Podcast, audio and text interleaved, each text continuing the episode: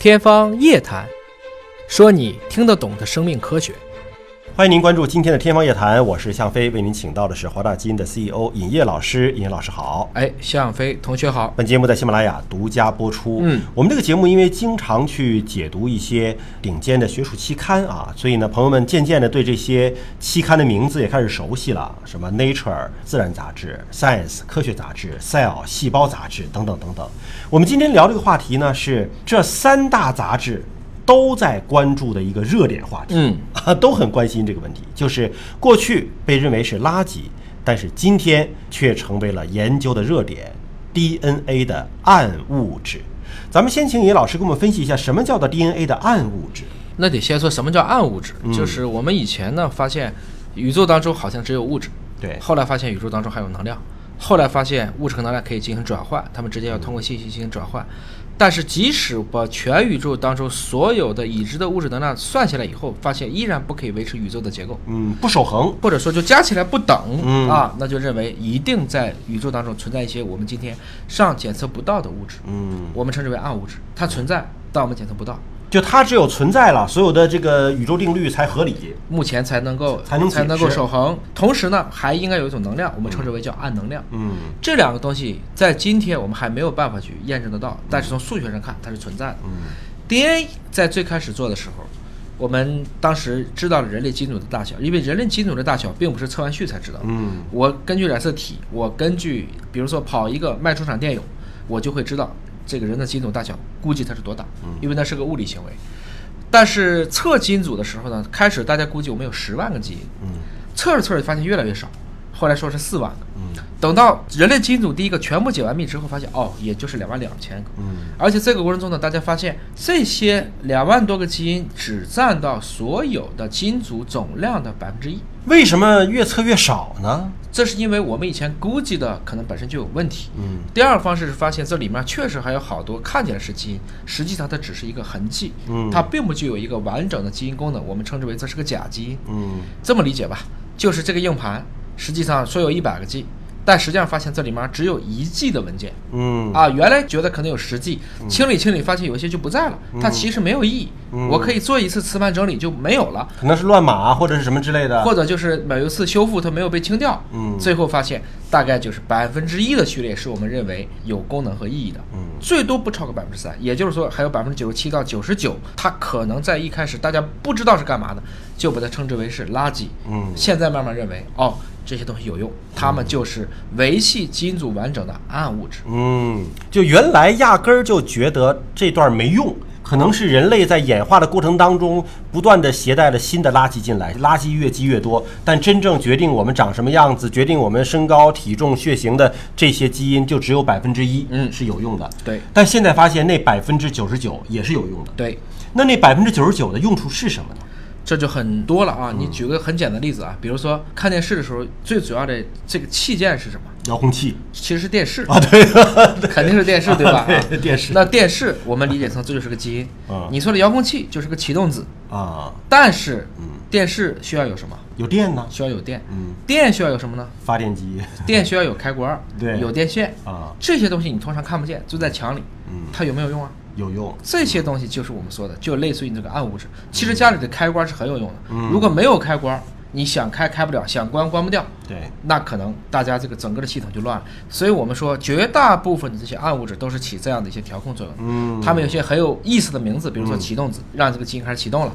终止子，这个基因停止了；嗯哦还有增强子，我让这个基因的功能去加倍了；嗯。沉默子让这个基因不表达了，绝缘子、转座子让嗯这个基因跳来跳去的，等等，这些东西就是相当于我们打牌，嗯没有人规定你只能打龙，你可以把它拆单的打、拆对儿的打、拆成炸弹去打，这种方式其实是靠你自己的一些调节基因来确定的，。就是我们看到那个百分之一的基因，仅仅是显露出来的，对，明确的告知我们它们有用的，对而控制这些基因表不表达，什么时候表达，或者是加强表达，或者是削弱表达，或者干脆别表达，都在那百分之九十九的所谓的空白区域当中了。那既然都是空白垃圾区，我们怎么分辨出来它是启动子还是增强子还是中质子？怎么研究出来的？这个就是通过科学家大量的一些观测到人类，包括其他非人类做很多的功能学实验所能够被验证出来的。嗯，其实他这里举的一个例子是找了二百五十个健康的荷兰家庭，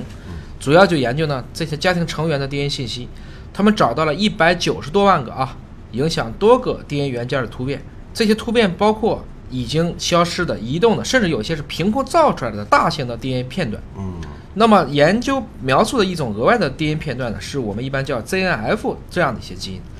以前的研究者呢，没有在人类机体中发现这个基因，后来发现这个基因呢，在大约一半当中的荷兰人口当中都存在。而这种特殊的基因呢，就是我们刚才说的 ZNF 基因家族当中的一个成员。虽然这样的基因也许还在多个人群当中存在，功能却不清楚。但今天呢，这样的一些基因组的暗物质却可以把它放到遗传图谱当中，来帮助我们去理解这个基因组为什么完整，包括哪些人类遗传疾病发生的机制。就是对于基因组的暗物质，我们的研究可以说还没有很透彻啊，但是起码认知到它的存在和重要性了。对，那刚才讲到说增强子它是干嘛的呢？增强子呢，就有点像就是这个基因的一个开关，它呢什么时候把这个基因打开，让这个基因进行表达。我们一般认为啊，增强子主要影响的就离得很近的那个基因，嗯现在发现它可以直接影响离你几百万个碱基以外的基因。嗯，那怎么能把中间的基因跳过去呢？你说怎么跳？像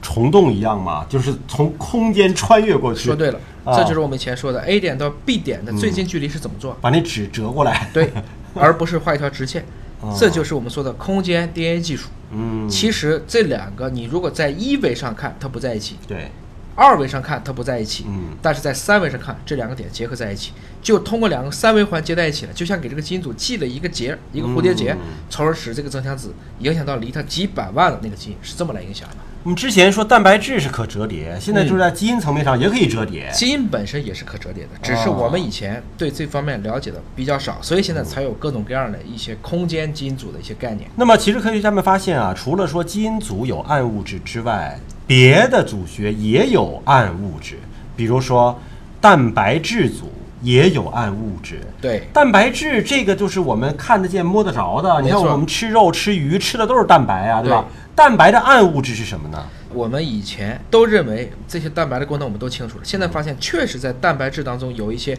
完全未知的领域，包括它这些集团和亚基的构象到底是干嘛的。嗯包括我们以前也说过，好多的软病毒它到底是怎么形成的传染嗯和感染，嗯我们今天不是很知道。那去了解到这些暗物质区域的界限，其实还是能帮我们去理解所有蛋白质的完整结构和功能。我们说的蛋白质也不都是蛋白质，有些蛋白质结合了糖，嗯有些蛋白质带上了离子，有些蛋白质还跟基因绑定在一起。说病毒也有暗物质，对病毒的暗物质又是什么呢？也就是说，我们今天对于病毒的理解是最少的，毕竟病毒处于非生命和生命之间，是一种结构非常简单的这样的一类生命物质。病毒组研究显示呢，健康人类皮肤绝大部分的这些 DNA 病毒，我们以前都不知道，嗯或者说它只是个片段，这些就是病毒暗物质。说微生物也有暗物质，那对微生物的暗物质又是什么呢？我们以前认为，你要想知道一个微生物，必须把它培养出来。嗯后来我们发现，即使在人类的肠道菌群当中，也只有不到百分之三的菌可以被纯菌培养。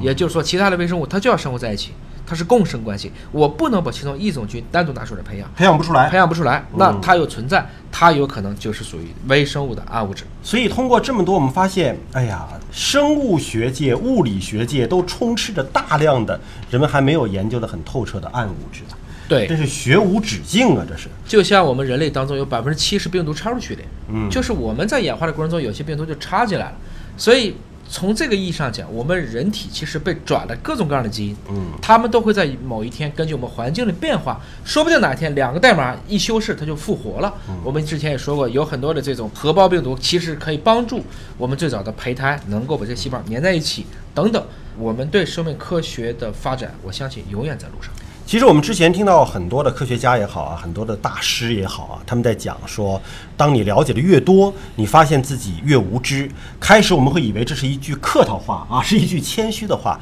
但如果经常听我们节目的朋友们，可能会发现真的是这样。整个人类了解的越多，你就越会发现还有更多未知的领域等待着我们去探索。那么希望听我们节目的听众朋友们。和我们一起共同去探索这奇妙的世界。今天节目就这样了，感谢您关注，下期节目时间我们再会。